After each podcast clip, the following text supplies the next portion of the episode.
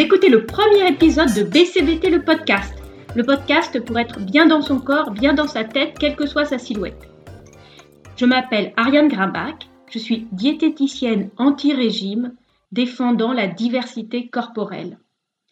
Dans cet épisode, je voudrais vous expliquer un peu le pourquoi de ce podcast. J'ai un blog depuis 10 ans, L'Art de manger, pour parler comportement alimentaire, alimentation sous tous leurs aspects. Et aujourd'hui, en fait, j'ai envie de me centrer ici sur la question de l'acceptation de toutes les silhouettes, l'acceptation de la diversité des corps, l'idée que chaque corps est unique et qu'il n'y a pas une silhouette qui aurait davantage de valeur qu'une autre. Je voudrais aider les femmes à être un peu plus douces et bienveillantes envers leur propre corps, et puis aussi inciter les mères à mettre un peu moins de pression sur leurs filles à ce sujet. Surtout sans culpabiliser personne, mais toujours en essayant de comprendre les motivations et en expliquant les conséquences. Depuis dix ans que je fais ce métier, j'ai vu beaucoup, beaucoup de femmes vraiment très malheureuses, qui très souvent ont fait beaucoup de régimes et qui ont pris beaucoup de poids au fil des années et au fil des régimes par le fameux effet yo-yo.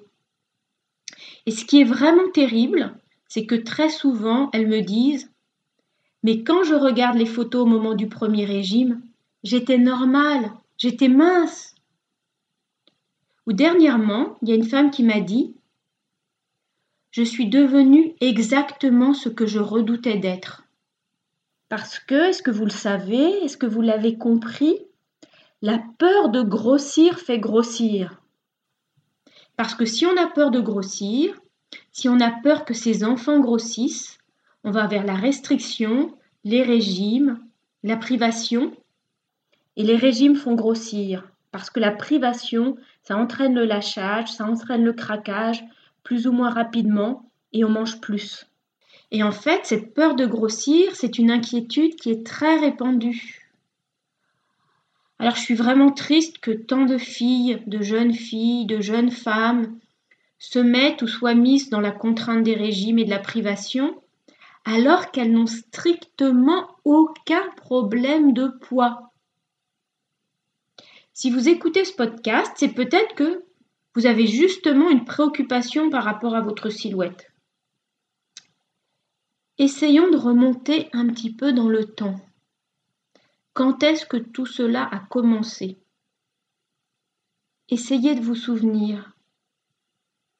Vous n'êtes pas obligé, c'est peut-être pénible, c'est peut-être douloureux. N'en voulez à personne, ni à vous, ni à vos proches. Vous ne saviez pas, on ne savait pas, on voulait votre bien. Peut-être que vous étiez un petit peu plus potelé que le reste de la famille, que vos frères et sœurs, parce qu'on peut être très différent au sein d'une même famille. Peut-être que vous aviez une grand-mère qui vous gâtait beaucoup en bonbons, en gâteaux.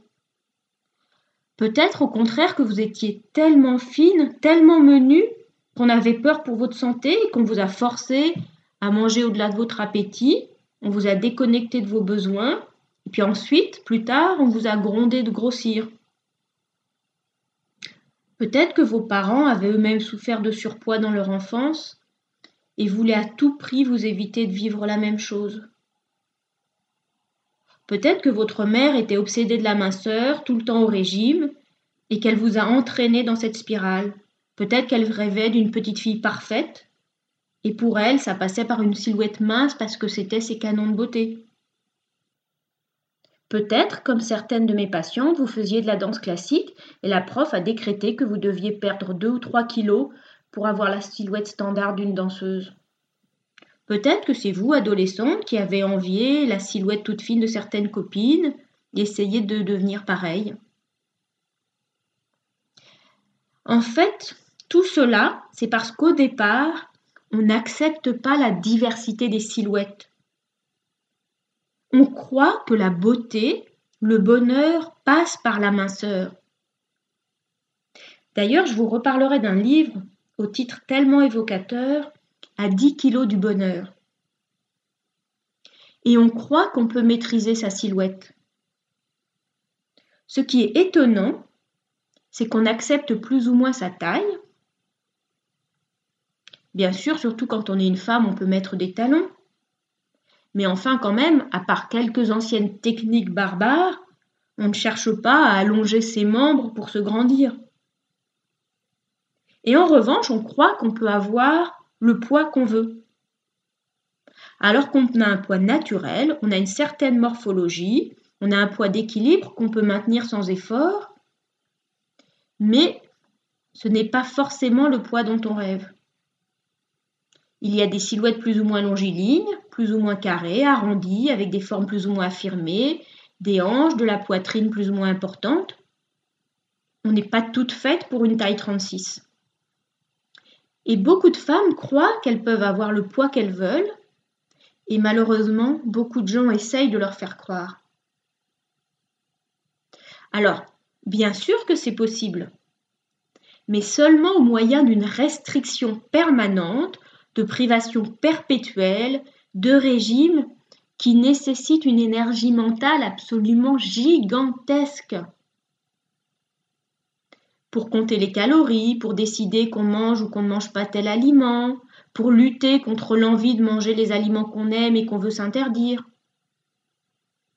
Est-ce que vous ne croyez pas qu'on pourrait consacrer toute cette énergie à autre chose que vouloir à tout prix maîtriser son poids?